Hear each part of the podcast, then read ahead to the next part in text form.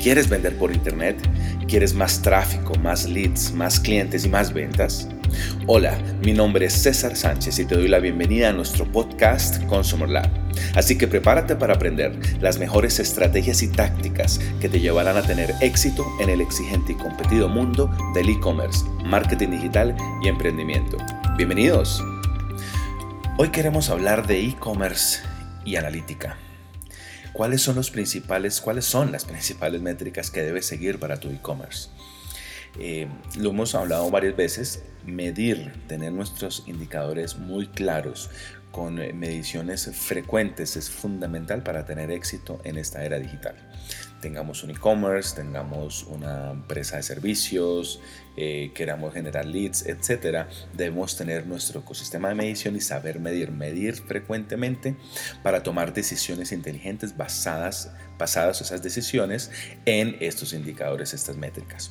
Para e-commerce, tenemos unas sugerencias de, indicadores, de métricas que debes estar eh, midiendo con frecuencia para poder llevar tu, tu marca por el camino del éxito. Tenemos, digamos, agrupemos estas, estas principales métricas, no son las únicas, pero por lo menos estas son las principales, las que debes hacer seguimiento permanente. Las hemos agrupado en dos, unas que son generales y otras que son más en función de resultados. Las que son generales, bueno, tienes que medir tráfico, lógicamente. Eh, todos los resultados eh, dependen del, del nivel de tráfico que tienes. Más allá de que sea calificado o no, debes siempre lograr que tu tráfico crezca.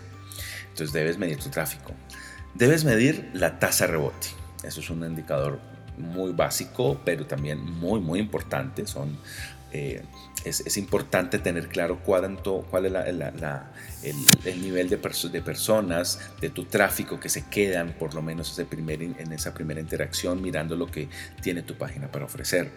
Pero no lo mires solamente en el home, míralo también en, tus páginas principales, en las de categorías, en las de los productos principales, en la de una, eventos, el carrito si tienes e-commerce, etc. Debes mirarla eh, no solamente en el home, sino también en tus páginas principales.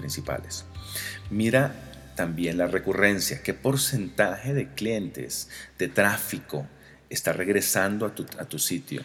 Si tú ofreces eh, productos y servicios que invitan a la recurrencia, esto es muy importante, porque en la medida que ellos regresen, tu e-commerce, tu marca o tu servicio va a ser más sostenible en el tiempo, porque ellos si regresan es que están teniendo experiencias de compra o experiencias satisfactorias con tu producto y con tu servicio.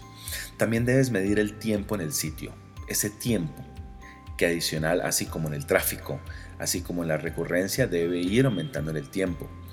Es decir, en, en la medida en que identifiquemos que las personas pasan más tiempo en tu sitio, eh, eso es, un buen indicador que tu estrategia está funcionando, no solamente marketing, sino también de tu sitio como tal, de tu contenido y de, lo que ofreces a través de él.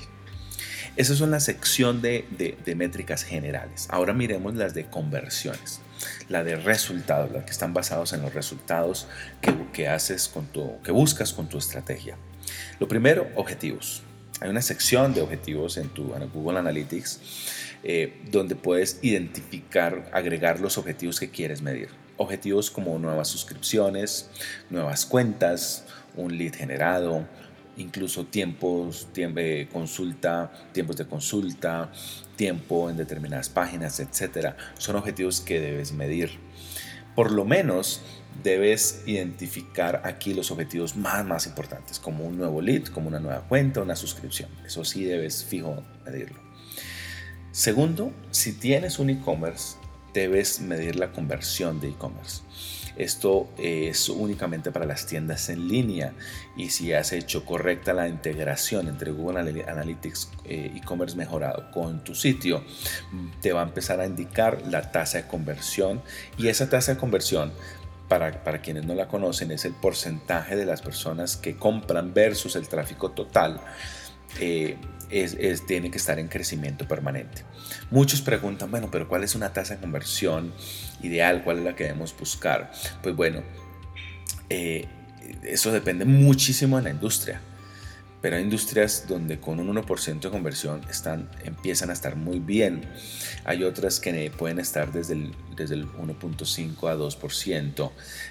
menos del 1% estamos en nivel de crecimiento y, de pronto no tan saludable aún. Pero lo cierto es que más allá de que si es el 1, el 2 o el 3 o el 4, debes medirlo y debes lograr que vaya creciendo en el tiempo.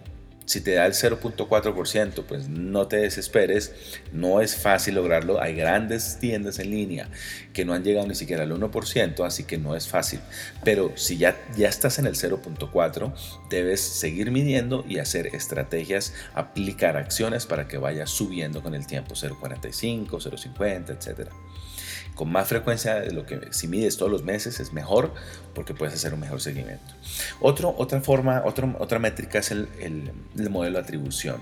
Dentro de tu funnel de conversión y dentro de todo el proceso desde que, desde que se identifica el cliente que ya entró en contacto con tu marca hasta que realiza la conversión, vamos a asignarle un modelo de atribución a los diferentes canales que participan en esa conversión.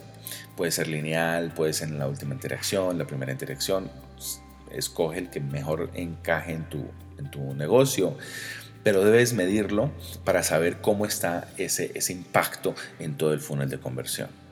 También están los embudos multicanal. Significa que como de todas las conversiones, cómo es la participación de tus canales de tráfico. Eh, orgánico, búsqueda, redes sociales, email marketing, etc. Display. Eh, cómo, cómo participan si tú lo analizas con el modelo de atribución, podrás identificar cuáles son los canales que más influyen en cada uno de los pasos del funnel de conversión y asimismo desarrollar mejores estrategias, inclusive optimizar tu presupuesto de inversión para lograr el objetivo final y que esa conversión vaya creciendo en el tiempo. También debes analizarlo, eh, debes tener, mirar como métrica análisis del comportamiento de compra, es decir, las sesiones en cada paso del flujo de compra estamos hablando del número, el, tráfico, las, el número de sesiones que hay por cada paso. De tal manera que si identificas que, eh, digamos que tu proceso tuviera cuatro etapas y ves que la mayoría sale en la segunda etapa, analizas qué es lo que sucede ahí, analizas tu sitio, mira de pronto si hay alguna, alguna falla en móvil, eh, no se esté eh, comportando bien el sitio en esa, en esa fase, la, información no es clara, eh, todo ese tipo de cosas que pueden generar que la gente de, abandone la sesión de compra en esa etapa. El último eh, la última métrica que te recomendamos es el embudo de conversión de objetivos, es decir, qué páginas son las que más participan en cada uno de los pasos del proceso de compra. Eh, es decir, dentro de ese funnel de conversión, las personas entran a tu sitio, navegan por él y debes mirar de dónde son las páginas, de cuáles secciones, cuáles partes de tu sitio son las que más generan conversiones u objetivos hacia eh, las landing page, por ejemplo, el carrito de compras, cuáles son las que invitan más a que la persona llegue a esas páginas donde realizan acciones, ese, call to action que estamos buscando. Esas, estas em, métricas, hoy hemos hablado de 6 en conversiones y 4 en generales, nos da 10 métricas que debes hacerle seguimiento a tu e-commerce o a tu producto y servicio en tu canal de ventas en línea. Bueno, espero que les haya sido muy útil, que les haya gustado y bueno, feliz día. Hasta luego. Gracias por escuchar nuestro podcast. No olvides suscribirte para recibir el mejor contenido semanal que te ayudará a aumentar tus ventas por Internet.